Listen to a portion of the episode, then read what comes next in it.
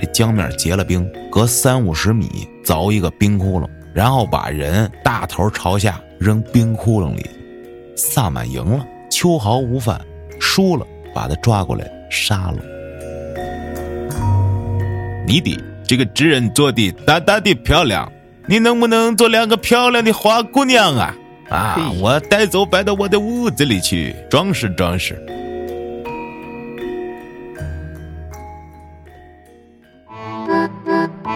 欢迎收听由后端组为您带来的邪事儿栏目。如果您有一些比较有意思的经历和故事，可以关注后端组公众号投稿给小编，也可以通过小编加入微信群和我们一起交流互动。大家好，我是老安。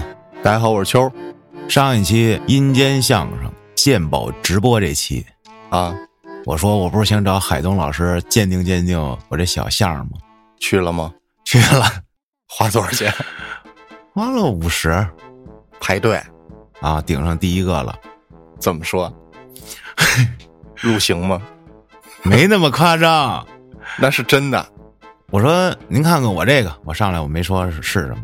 我说你这猛犸啊，我说啊，我说你看这是老的吧？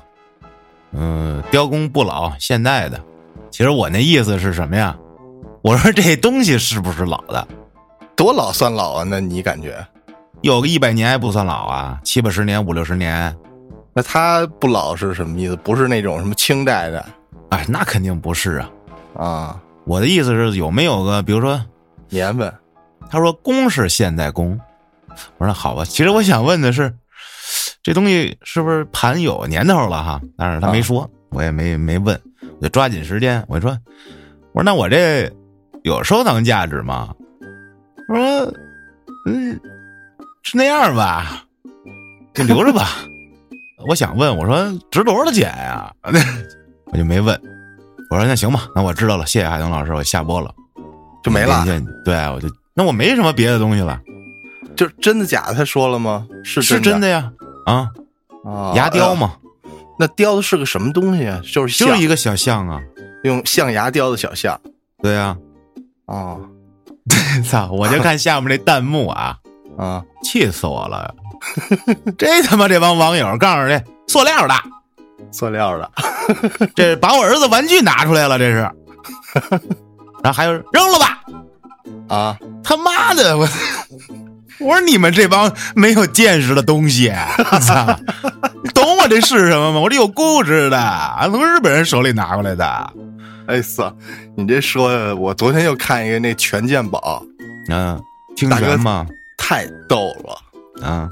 有一哥们儿拿了一个类似于钱币似的那种，呃，是是玉吧还是什么东西啊？翡翠啊，啊，看着上面都是土啊什么的，一面的字儿是招财进宝，另外一面是两条龙，嗯，龙上下好像还有印那种，然后他找那哥们儿去鉴定去，开始就意思就是告诉他嘛，你这现代的假的，你说你拍一照片，你扫描一下，你用那个某宝。你扫描一下就能出来好多，啊然后拿着这个东西的人是一广西的老表，他说这个我都了解，我了解，但我这跟他们不一样啊，我这更假一点呃，怎么说呀？反正说半天，这大哥呀就说你拿起来两面都给我看看，就想劝他嘛，就是别轴。然后你看弹幕底下写的都是降种，降种，就说那哥们降种。啊，这哥们一看就是怎么劝他，那保友都不听，认定自己这是真的是老的，跟别人那个市面上的不一样。然后这大哥说：“对，没错，您这个就是跟别的不一样，就是独一无二的。你这么着，那个有水吗？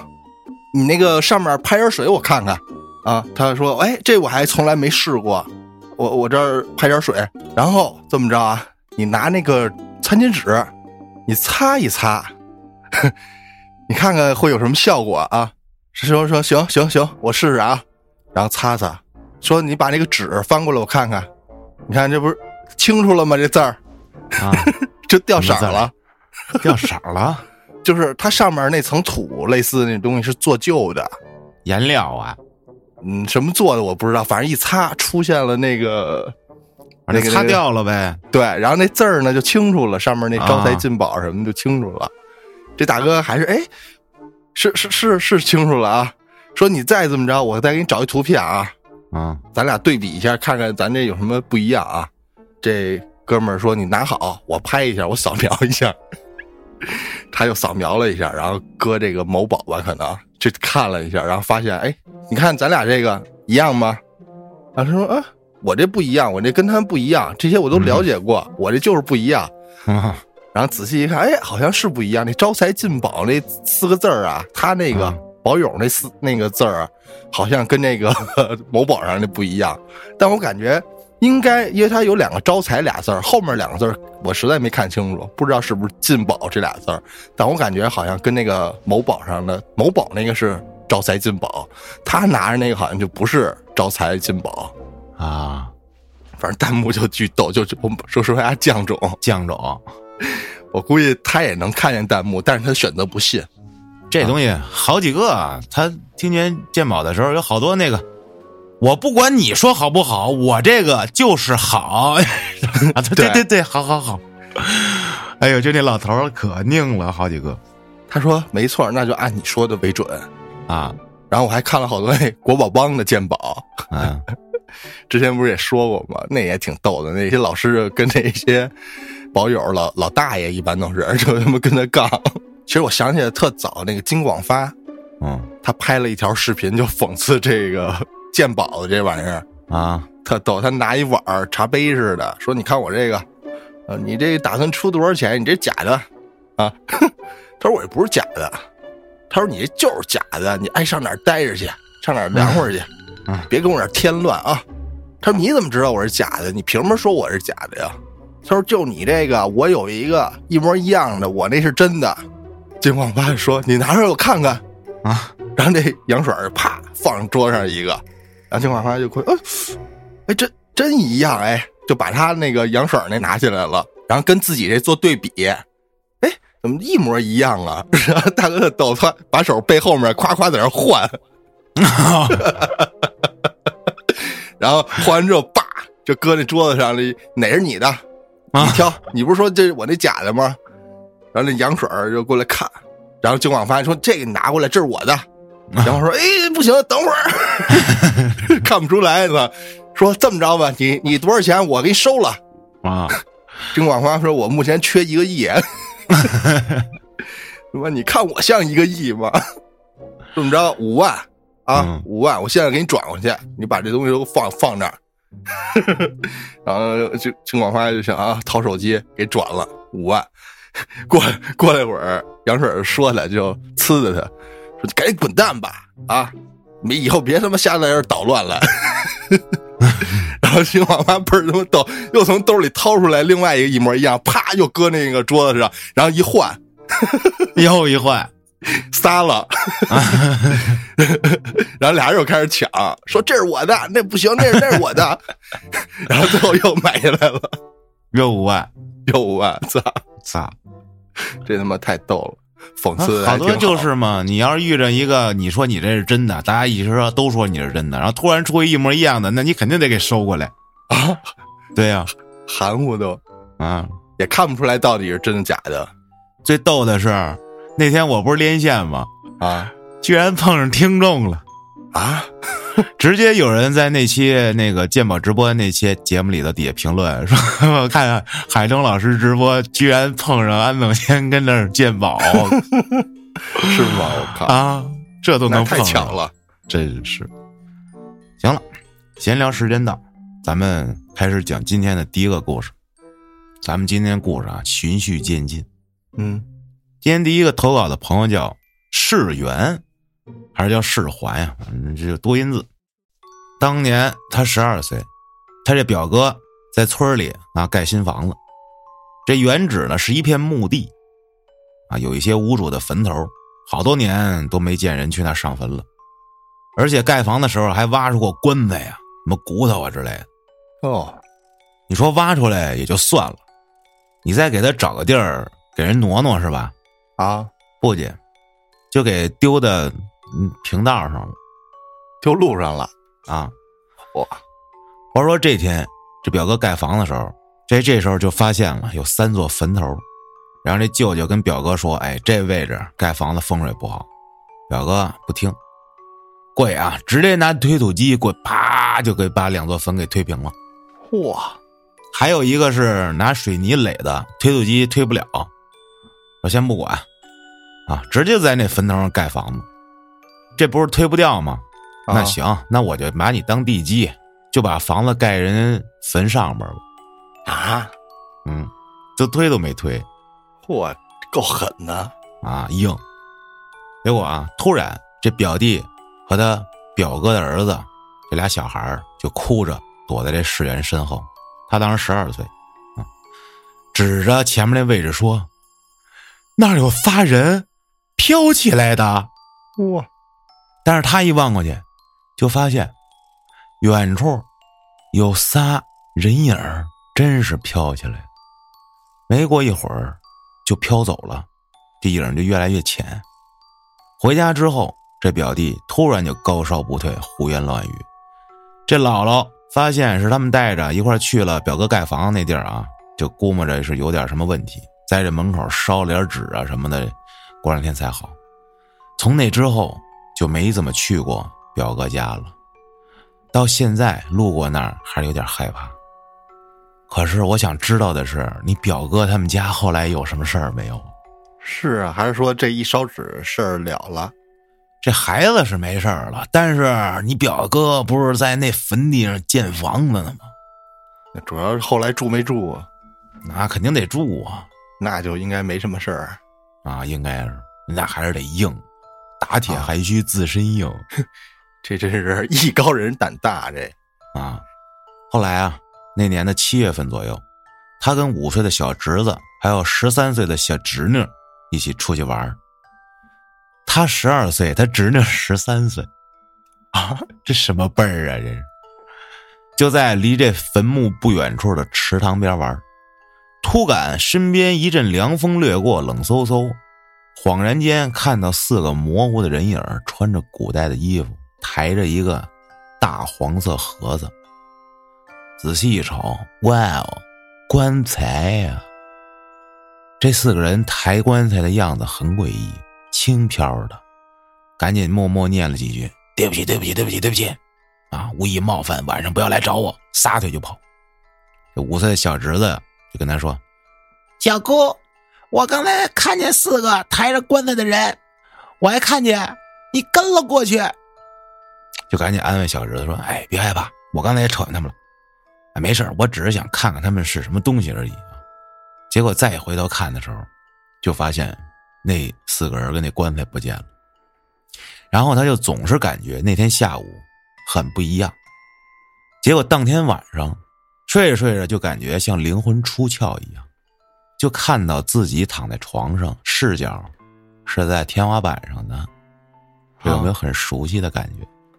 是不知道怎么着，视角一变，又看见那四个抬棺材的人，结果还有一个人拉着他跟他说：“你就是跟我们后面那小女孩吧？我们早就发现你能看见我们了，跟我们走吧。”接着他又看见另外三个人把这棺材板给打开了，想让他躺里面给他扛走，哇，边跑边说：“我不走，我回家。”然后就醒过来了，也不知道说到底是真做了个梦，还是确实魂儿让人给差点勾走啊。直接要给他装棺材里，日有所思，夜有所想了。吓着了。哎，接着投稿的朋友叫萧晨，说他是来自云南的一名高中美术生，当时学校说有个什么衡水制度，啊，他们就被管得特别严，就跟下铺达成了个协议，说他每礼拜交手机的时候，把自己电话卡悄摸拔了，装那哥们手表上，就弄了一智能手表。他那同学啊，啊，这哥们玩完游戏后，就给他玩，他也没啥可玩，他就聊聊天儿看看剧。这智能手表还能看电电视剧呢它是不是充当那个 WiFi 的作用？，WiFi 的作用就有网呗，热点，热点。它都没手机了，但是它那个卡里有有信号啊。卡能插到表里对呀、这不就有信号了吗？哦，就能开热点了，可能。苹果的表就这样是吗？那应该表应该都行吧？我也不知道，没用过智能手表。就我现在如果戴智能手表，我把手机卡插这表里，是不是就能当手机用了？对，你看那小孩儿不是有好多小学生，他们都带一智能手表吗？啊，他们就能打电话，但是具体是不是用电话卡，我就不知道了。应该是有的表是能插电话卡的。就是如果我不带手机，我光带一表这么着出去，能不能扫码结账什么我的？能啊，也行，有摄像头是吗？应该是有吧。我靠，我得了解一下了。这样我就不怕丢了。这智能手表都好几年了嘛，我一直没研究过，我从来没带过，也没买过这个。接着说，说后来有一天到了夜里两点钟，睡觉怕热，从家里带一条毯子。说这小毯子呀薄，遮不住光，他就用棉被啊盖着头，这时候就热了。接着就熬到两点，啊，他们六点就要起床。班主任要求他们六点二十操场集合，他就赶紧下床给表充电，插板在床底下，充电线呀刚好可以夹在他同学那床头，就放那充电了。因为这手表说充上电会特别亮，哎，他就反面朝着那个床，他就上床了。比较懒，说明天还得叠被子。说我现在叠了算了。他们不是管的严吗？嗯，得叠豆腐块儿。哦，他说那衡水制度是不是就是那个衡水高中那种学习模式？衡水高中又是啥呀？就是就是特卷的那个冲刺高考那那种，好像听说过啊，封闭式管理什么的啊，太难受了，我可不去 啊。哎，他就叠被子，他叠着叠着，这不是眼睛正对着被子吗？哼，就发现这余光里出现了一只手，啊，白手，虽然有点黑，但是还能看清楚那很白，而且是突然出现的，就像他上床的那个梯子啊，突然就这么摸上了一只手一样，他就只好怯生生的问：“你们都睡了吗？”然后没人理他，他又待在那儿。这时候他就想，要不然我去摸一下吧，摸一下那手啊，哇！结果就当他要去摸的时候，就发现那手莫名其妙就模糊了，就摸不到了，跟蚊帐融为一体了。然后就赶紧把被子叠好，放床头，挡住那梯子口，躺半天也睡不着。这时候就听见楼上有声音，楼上是高一的。啊！就听见有人跟那大喊，说：“你别过来，快出去！这不是你来的地方，滚！”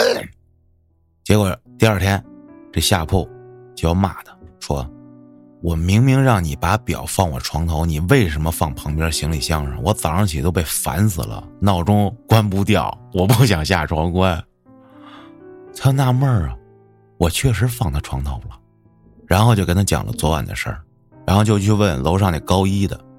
结果问了一溜够，说没人大喊大叫。后来学期结束了，他们也就去集训了，就没回学校了。他呢后来发现呀，就有的时候转眼珠子的时候啊，这视线移动间就可以模模糊糊看到类似于人影的东西站在某个地方，然后反应过来，歘带一看就没了。啊，嗯，就落了个这么个毛病。这转眼珠子，这视野也不大呀，就是你挪眼睛不能就说从哪儿就出了个人那意思呗，就是。啊，就是不聚焦的地方出现个人影啊，哇！后来啊，上高中了，他们这宿舍呀，这住的都是美术集训回来那一批人，这晚上睡的就有点晚，大家也爱夜里闲聊。说这隔壁宿舍有俩神人，一个。有保家仙，还跟着家里人说学了点东西。另一个在道观里有师傅，也是学了点东西。他们聊着聊着，就开始聊到这学校的怪事说有天晚上啊，由于学校旁边的一块地施工，把电缆给挖断了，全校停电。回宿舍，宿舍也没电。老师就顺便查了一下，挨屋查了一遍就走了。这学道这大师啊，就跟那床上躺着，看着门口。这门上有一个。小玻璃窗嘛，突然就发现这玻璃窗啊，外面有一黑影跟那儿，啪，站那儿。他想着你这点了，谁还能过来呢？这黑影也不动，他觉得不对劲，说开始默念这什么咒语啊，刚念完，这黑影唰就没了。随后没过两分钟，对面宿舍的人开门冲了进来，是一个班的他们。啊，这冲进来的这男生就裹了一条浴巾，说我刚才摸黑洗澡，洗着洗着，摸着一冰凉凉的东西，这触感就是皮肤的质感，摸着一人，而且准确来说是人类手上那虎口位置，哇，直接就尿了。后来知道，说他们之前啊，这学校里有一留级的学生，也不知道因为啥原因啊，就跟女生宿舍跳楼了四层。可是他们是男生宿舍，虽然是四楼，那跟他们有什么关系呢？不碍着呀，原来呀，之前那个女生宿舍跟他们那男生宿舍是调个儿的。出了那个事儿之后，他们男生就搬到以前那老的女生宿舍去了，他们不知道。哦，也就是说，就是他们那楼，我的天，那女孩儿看他来了，妈，洗澡时候摸黑看看你，嘿，看你怎么洗的澡。哎呦，挺刺激，他们这学校不是严禁抽烟吗？他们这男生啊，只能晚上偷摸的对着窗户抽烟。有一天，这大仙儿啊，跟另一同学趴窗台上抽烟，这窗台面对着操场，抽着抽着，这大仙儿就瞅见两个类人形的黑影，脖子很长，脑袋耷拉着、歪着，两条手耷拉着地上，俩啊，就这么从操场的这边，啪啪啪啪啪啪啪啪啪跑，横穿操场，穿过围栏，往学校外边去了，哇，而且是穿过围栏。哦，这是碰上了个什么人员吗？这是啊，啊，他都听见跑步的声了，对，啪啪啪啪啪就跑。我靠，这大仙儿以为自己眼花了，看了一眼边上那同学，边上那同学扭过头跟他说：“你也看见了？”哇，他们这学校里面藏着这是大猩猩呢，半夜给我以为什么窜出来了。实验基地吧？接着啊，投稿的朋友叫小伐，他呢是云南文山的，今年十八。这事儿发生在他小学的时候。小时候，他跟他弟弟每个星期放学回来的任务就是放牛。接那天，他跟弟弟早上七点左右啊去村后的山上放牛。这小伐拿了一把镰刀，一个弹弓的，骑着马，他弟牵着牛，就去后山了，找了一个草比较多的地方。把牛跟马往那儿一拴啊，放那儿自己啃青他跟他弟就跑着玩去了。玩着玩着就发现这天不对，要下雨，没带雨伞，没带雨衣，哥俩呢就找了一个灌木丛比他们高一点的地方，开始准备躲雨。这小伐拿着镰刀从旁边割了一大堆杂草啊，再拿了几根树枝，就这么搭了一个能躲雨的简易小棚子。嘿，就在他忙活搬草的时候啊，他就发现他搭那棚子后面那灌木丛里面躺着一位什么呀？一个人，啊，这人衣服破破烂烂的，啊，跟流浪汉一样。这裤腿儿一条长一条短，头发稀稀疏疏没几根儿最恶心的是，这人左半边脸上密密麻麻爬满了蛆。哎呦，右半边脸上像是跟地上使劲摩擦过一样，血肉模糊；哇，眼睛的位置黑洞洞的，底下骨头都露出来了。赶紧就把这小棚子里面的弟弟拉出来，指着这棚子后面问：“这棚子后面什么时候躺了这么一位啊？”他弟一脸茫然，说：“哥，你说什么呢？哪有人呀？”又指了指那儿，这儿啊。他弟还是很茫然。这时候他意识到不对劲，赶紧拉着他弟就跑了。一瞅没地儿躲雨了，怎么办呀？就躲在他们家那马跟牛肚子底下了。也不是躲这一两次了，之前也这么着躲过。这牛跟马也比较温顺啊，没一会儿这雨也停了，本来下的也不大。之后他弟呀就问：“哥，你怎么回事啊？这你刚才搭这躲雨的地方干嘛不躲呀？跑到这儿牛肚子底下躲来？还有你说刚才躺着人什么人呀？今天怎么那么奇怪呀？”他呢没敢跟他弟说，敷衍了一下，说：“哎，没准看错了。”他弟一看他不想说，也没问。过了一会儿，他弟说：“哎，我想去玉米地边上吃那个玉米秸秆去。”他呢就带着他弟过去了。哎掰了两根，结果就掰着掰着，发现这玉米地里一个石头上面坐着一个，揉揉眼，呆瞅，差点没吓死。原来坐着那位就是他刚才看见的跟那草丛里躺着那个，我的天，啊，起来了，正用手托着下巴朝他们俩那边看呢，我，妈呀一声拽着他弟。俩人就跑了，牵着牛马就回家了。到家之后，老妈就问：“怎么这么早就回来了？”他也是编了几句瞎话，说：“饿了。”后面呢，老妈也没说啥，给他跟弟几个钱，让他们自己买零食去。这一下午，哥俩都没去放牛。到了晚上，吃完饭，看会儿电视，睡觉了。他跟他弟呢睡一块他弟睡这床里，他睡床外面。他们这房间呀，床前面摆了一张沙发。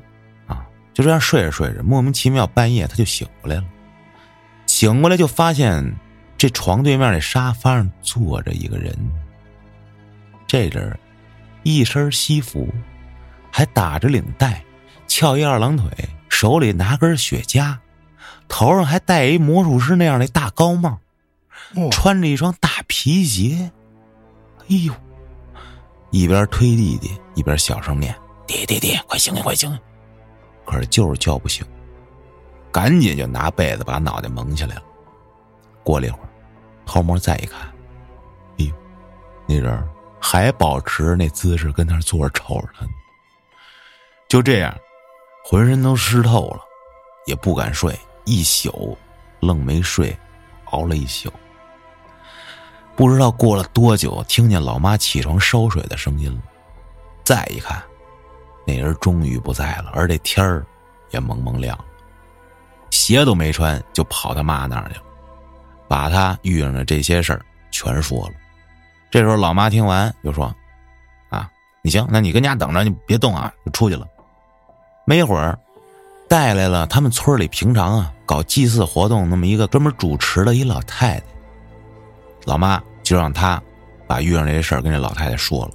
这老太太听完。就让他老妈准备一张桌子、一只活鸡、一把香、白酒、黄纸、一根小竹子，然后就见这老太太歘，把这鸡给杀了，把血蘸黄纸上，又拔了一些羽毛，然后把香跟黄纸一起绑竹子上，手里抱着这死去的鸡，喝了一口白酒，念念有词，而且语速巨快，他也听不懂。接着又喝一口，朝着他身上。而且整个过程，他都是跪在地上的。不可思议的就来了，就见这老太太抱着这鸡，站在那儿摇头晃脑的对着他说：“你是不是经常宰杀一些小动物呀？啊，就比如说上回，你放牛时用弹弓子打死一条蛇，然后用石头砸死一蛤蟆，哪次哪次？”又把这蛇给踩死，给人切好几段哪次哪次又踩死一只小燕子，啊，林林总总就开始说，把他之前办的那些操蛋事全给说出来了，没一个差的。这是阎王放牛去了。他那时候放牛，只要是他眼前出现的小活物，必活不了，给人生命就索取了。啊，他也不知道为什么啊。就是想各种方式就就给人弄死。说有一回，他还记得说放牛时候瞅见一条绿色的蛇，他过去用脚把人头踩住，然后拿镰刀给人切成好几段，而且他都不知道至今杀了多少条蛇了。蛤蟆、青蛙，见着就杀，各种杀，我的天，真狠呐！这老太太说完就问他。是不是你干的？他直接他就认了，这老太太说：“你干这些事儿太多了，这些小动物没招你没惹你，你赶尽杀绝。现在老天爷看不下去了，所以就安排过来一些人来吓唬吓唬你。看你小，还没到这不可收场的地步。现在你给我跪好了，认认真真听我说，我说什么你就跟我说什么。”他说：“好好好。”接着他就学着这老太太说的，一边磕头一边念说。我之前不该这样做，我不该虐杀这些小动物。希望老天爷开眼，能原谅我。我还想我什么都不懂，以后再也不敢啦。说完一大堆，这老太太就叫他起来了，啊，就教育他一顿，然后跟他妈说，晚上给烧点纸。老太太就走了。吃完晚饭，老爸又过来教育他一顿，之后。再也没敢干过这样的事儿，也没再遇上过那几个呃可怕的人了。哦，哎呦，那动物化身成精灵找他来了，动物就告状去了，他他妈弄我，我他妈我他妈跟那待着，他弄我，这阎王太狠了啊！这小阎王，哎呦，接着投稿的朋友叫老于，这故事。厉害了啊！嗯，话说这老于他们家松江林场往东大约三二八公里有一镇，叫做华树镇，大概是在一九三零年到一九三五年之间建的这镇子。后来鬼子侵占了东北，这华树镇也没有逃离被侵占的命运。日伪占领时，华树镇当时有一萨满，有些神通。这鬼子当时占东北的时候，一开始管理啊还是比较就是怀柔政策嘛，说咱得大东亚共荣啊，没有撕拉撕拉地。之后这萨满姓什么也没人知道，但是这萨满很厉害的。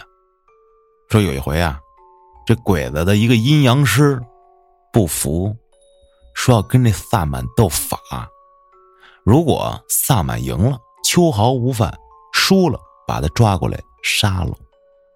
怎么斗呢？冬天，这江面结了冰，让人在江面隔三五十米凿一个冰窟窿，一米左右粗，左右对称，一溜凿十二个。这阴阳师跟这萨满俩人扒光了衣服，身上缠上白布，从头到脚啊缠得严严实实，然后把人大头朝下扔冰窟窿里啊！这斗法前一天。这萨满家聚集了不少人，有的是来看热闹的，有的是来关心的，也有过来想办法帮忙的，什么人都有。这萨满就跟大家说：“明天斗法，我跟那鬼子啊，都扔冰窟窿里去，你们看着，在第二个冰窟窿里出来的一条大白鱼，那就是我。哇！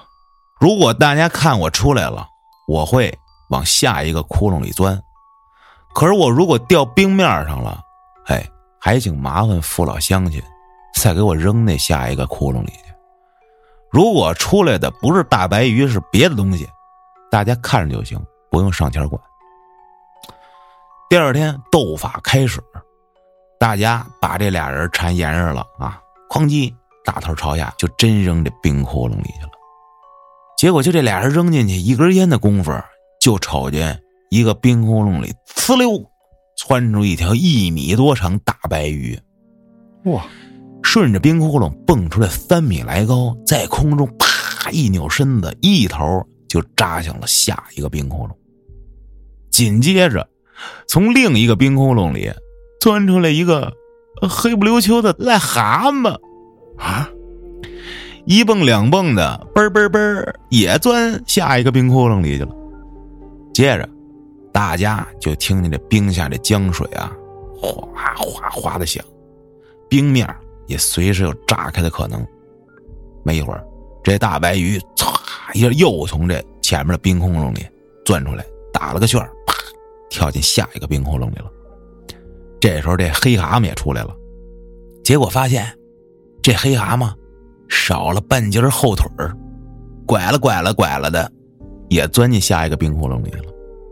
啊，这江面一面凿十二个，两面一共二十四个，当这大白鱼跳到自己这溜的第十一个的时候，可能也是力竭了，掉在了离最后一个冰窟窿不远的江面上了，跟那直扑腾。这老百姓看见了，想起来头天晚上这萨满说的，直接就冲过去几个人，抱着这大白鱼给抬到最后那冰窟窿那儿，啪，扔进去了。而这回，这大黑蛤蟆没上来。过了一会儿，就瞅见这冰窟窿里啊，窜上来了一个身上缠着白布的人，抖了抖身上的水，大喊：“赶紧给我拿件衣裳！”这老百姓赶紧就拿这厚棉被把这人给裹上了。啊，听这话，肯定是萨满上来了啊！这鬼子瞅这萨满上来，他们这阴阳师没上来，就带着翻译过去问说：“我们的人去哪里了？”这萨满就说：“嗨，今年呀，你怕是找不着他了。嚯！哎，等明年开了春江面化了，兴许你能瞅见他。那不就尸体了吗？啊！结果这鬼子一瞅，斗法败了，灰溜溜的走了。可是这鬼子阴阳师死了，这小鬼子也不甘心。就去这萨满家，找了个借口，把他这法器，什么神鼓、妖灵、法刀，全给顺走了，拿着宪兵队锁在保险柜里了。这老百姓就跟这萨满说呀：“我说这鬼子真他娘的坏啊，把法器都给咱拿走了啊！”萨满说：“啊，没事儿，拿不走，就搁他们那儿呗，反正晚上自己就回来了。”嘿，结果等到了晚上，夜静人稀。这萨满跟家盘腿坐着啊，嘴里念念叨叨，紧接着就听这天上啊，哗楞楞，哗楞楞，哗楞楞，哗楞楞，由远及近，这铃铛飘回来了啊！鬼子拿走了这萨满的法器，锁在这柜里也不放心，派俩鬼子看着，每天早上都打开检查一遍。可等这一天早上再打开，里边空空如也，毛都没了。这鬼子头就问这俩看守的兵，鬼子兵说：“我们这一宿都没睡觉，就瞅着看着呢。”结果这鬼子急了，去这萨满家一看，哎，我们这拿走这法器正跟供桌上好好摆着呢。这心里不免有点害怕，可是这手里有枪，依旧不服。这萨满就说：“啊，这样吧，我手里有两个铁溜溜。”就是两个铁球啊，有鸡蛋那么大啊！我把它放这镜子上，你们要是能拿下来，我随你们处置；拿不下来啊，你们就回去吧。说着，就把手里这两个铁球照着立着那穿衣镜就扔过去了。这铁球啪的一下就粘在这镜子上了啊！然而这镜子也没碎。鬼子头这时候过去伸手拿。结果，吃奶的劲儿都使上了，也拔不下来。最后没招，灰溜溜的走了。这萨满瞅鬼都走了，跟家收拾了些衣服粮食，出门一把火把房子点了，全家躲进山里去了。之后，再也没人见过这个萨满。哇哇，这么神啊！斗鬼子！我天哪！接着，来到了一九四三年。这日本已经出现颓败的趋势，还是华树镇啊？镇里有一纸扎铺，老板姓潘，扎的这纸人啊，可以说是活灵活现。这年夏天的一个晚上，这纸扎铺里来了六七个人，一看认识，哟，这几个人本地抗联的，其中这仨战士在最后一次战斗中受伤了，伤势呢不重，想来这纸扎铺里休养几天。这老潘安顿好几个伤员，又给其他战士拿了些粮食、盐啊、伤药，让战士们吃饱了饭就走了。这鬼子跟这伪军吃了败仗，气急败坏，到处抓抗联。镇子不大，驻扎了大概一个班的鬼子跟一个排的伪军。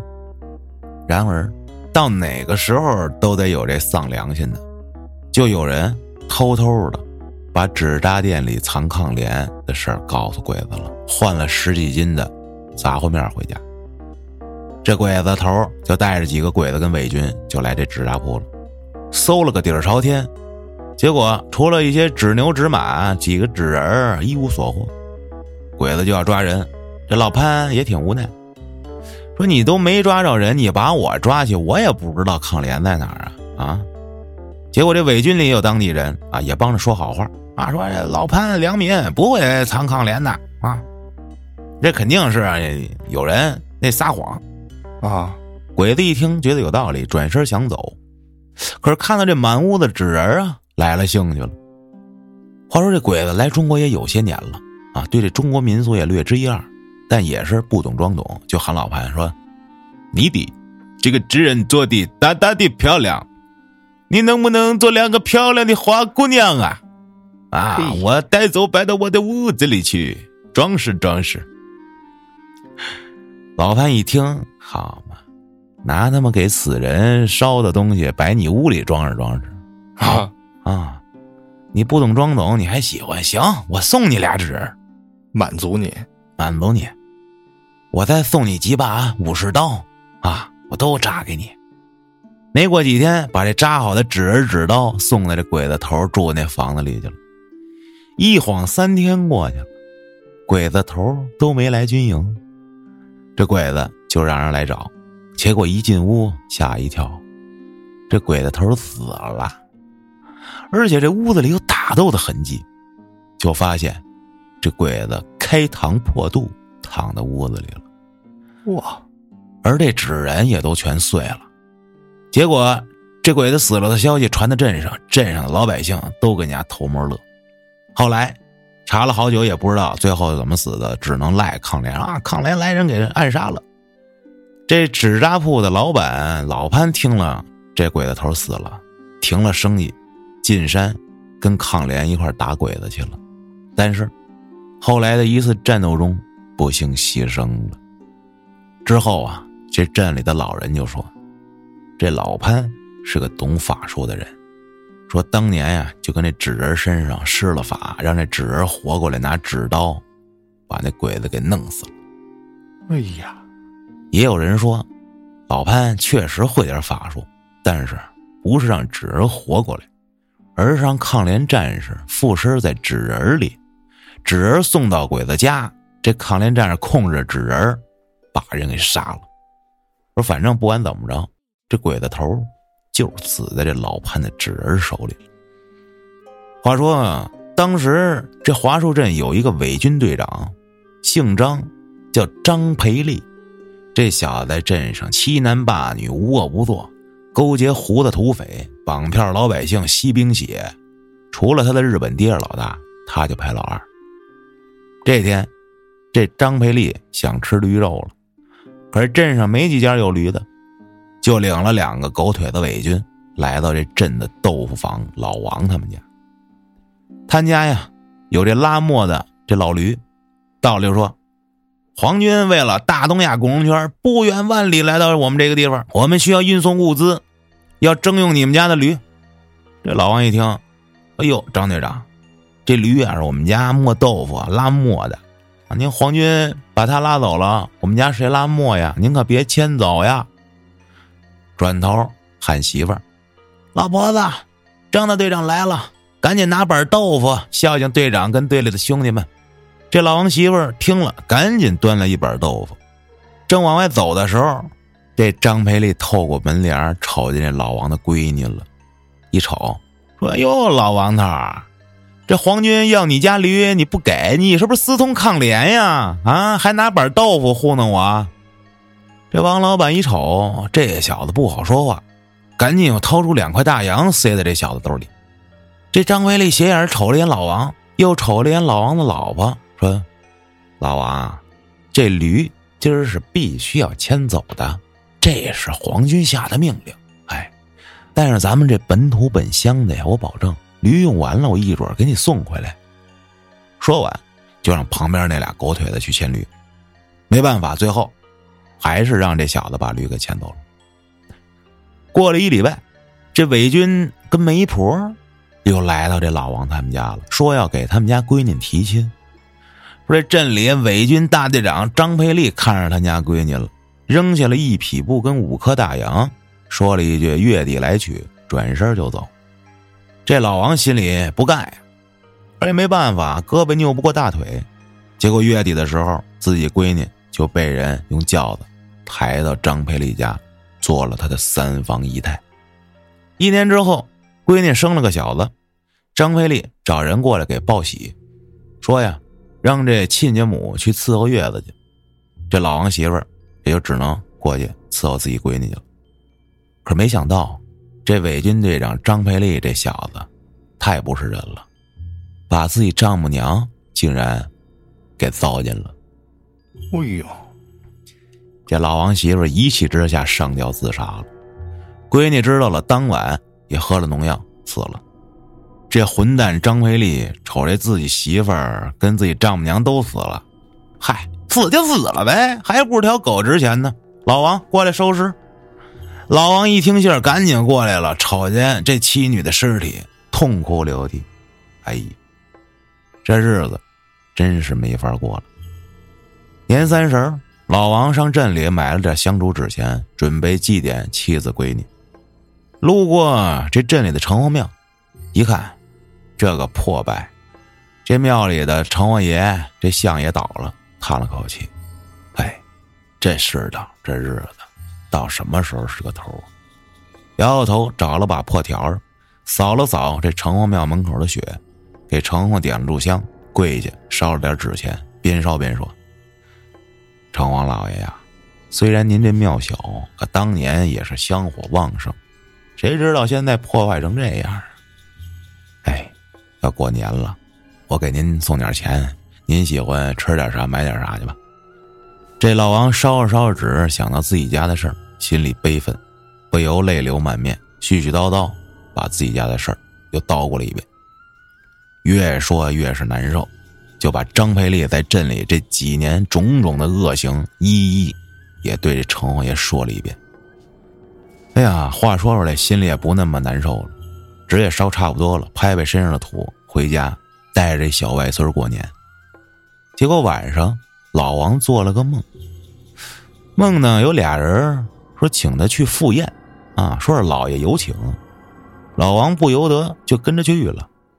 到了一处宫殿一样大的房子里，进去一瞅，还摆设倒是很简单。这正屋里坐着一个穿着简单干净，但是威严十足的一个中年人。这人瞅老王进来了，就让他坐下，并让人过来给端了碗热水，说。现在战乱，茶水也没有。老弟，你喝点热水对付对付吧啊！这老王不知道这位老爷找自己干嘛，就问：“这您什么事儿啊？”这人说：“今天呀，承蒙你给我打扫庭院，啊，还给我敬香送钱，很是感激。可是听你说那个叫张培利的那小子的种种恶行，我心里也很是气愤。这请你来呀，是想帮你写一份状子。”我去帮你告阴状，哦，这老王见有人愿意帮自己申冤，就痛痛快快的把这张培利种种的罪状一一列在这张纸上，最后按了押，画了手印这人就派人把老王送回了家。这一觉醒来，哎呦，原来是场梦，挺奇怪，就找人想给解解梦，找了这村里的一个会算卦一老头老头听完这老王的梦，说：“哟，老王，你这是要告阴状？这是城隍爷帮你写状子，你们家的冤要出头了。”时间很快就来到了一九四五年八月，中国抗日战争胜利了，啊，这些汉奸狗腿的恶霸也被清算了。可是最后，不知道这张培丽跑哪儿去了，这镇里人恨呐。怎么能放了他呢？最后才知道，原来呀是这鬼子一投降，这张培丽就收拾了家里细软，老婆孩子不要了，自己跑了。本想往关外跑，可是跑出关也没人认识自己啊。自己手里有点钱，重新开始生活，想法是好，可是现实呢？这张培利跑到辽宁，让这土匪给逮着了，身上钱搜刮个干净。好巧不巧，这群胡子里有个人认识这张培利，知道是个大汉奸，就跟这当家的说了。这当家一听，哎，我是土匪，可也是被鬼子汉奸逼得没法生活了，才进山当的土匪。这他妈汉奸不能放了呢，晚上这张培利就让这群土匪给点了天灯。哎呀，这老小子跑了这么老远，也没跑出去，这就是天理昭昭，报应不爽。这故事也就结束了。这有意思啊！这整段啊，抗日了，哎，很少讲这个题材的，咱们啊，是这个稀有故事，稀有，稀有，稀有。这是这么多年了，遇上一个整段大段的抗日的故事，咱都不用听是真是假了，就听那感觉啊，就是老故事那种感觉，嗯，不错，这故事我挺喜欢。这也是老于第三个投稿了吧？老于之前投的那个高人屈文术，对，这那那那是他上次的投稿，对，是叫高人隐士奇迹艺术那期啊啊，有点意思，那就挺精彩。这回这更精彩，我靠，是吧？这这萨满厉害了，大白鱼斗蛤蟆，这日本日本鬼子也就他妈的变个蛤蟆，操，还是三条腿的蛤蟆。我觉得从这块就能感觉出来，这这有点有后世加工的感觉，但是听着有意思啊，是对吧？还阴阳师呢啊，阴阳师 啊，阴阳师是日本什么个意思来着？就是大仙儿呗，是那意思吗？抓鬼的，不懂。这反正是那游戏里面那我知道，他可能就是个叫什么 UR 角色，UR 是好还是不好？不知道，不懂。这不是最好的是那 SP 吗？不是 SSR 吗？之前是 SSR 吧，后面有新的了吧？SP 不如 SSR，是吗？好像是，我记得。我们记得 SP 是更好的呢。这反正他这个日本那个 阴阳师等级应该低啊。对，只能变三条腿的蛤蟆，操，还吹牛逼呢。就他说了也不算呀，从这点能看出来，这日本人说话就不算数啊。哎，对，还有那做纸人那块儿啊，哎，有没有可能是纸人里藏着那个抗联呢？那这重量是不好弄啊。就是重量的话，他也不会去，就是这个日本军官他也不会自己亲亲自去扛去，是吧？做纸人这老板啊，跟其他抗联的设一局，就是这些让其他抗联的同志去扮演伪军。成伪军的卧底，说我把我这纸人里面装上这个抗联兄弟，然后你们给运过去，运到那个日本鬼子家，然后再让咱们这纸人里的抗联兄弟出来，给晚上给他砍死。这不太可能。你看，这这不就是那谁马天红是叫马马什么红来着？马先红，马先红那那纸人嘛，比神机百炼还牛逼啊 啊！人这故事里头不全是当年。哦，艺人的事儿，老艺人，老艺人嘛，这不就是神机百炼的这是？哦，马本在这啊，修身炉，这弄一堆纸人出来，如花傀儡啊，然后还练点法器什么的。然后之前上一个故事讲的那老头儿，估计也是老艺人，有点意思。没错，这真是让人耳目一新。嗯，也欢迎各位多多投稿啊。你像这样这这这这种故事，听着就那么带劲。我跟你说，就我都不管它真的假的，我就都都都当真的，听着就像一人之下。我跟你说，多投啊！是，好了，今天也就聊到这儿了，感谢各位的收听，咱们下期再见。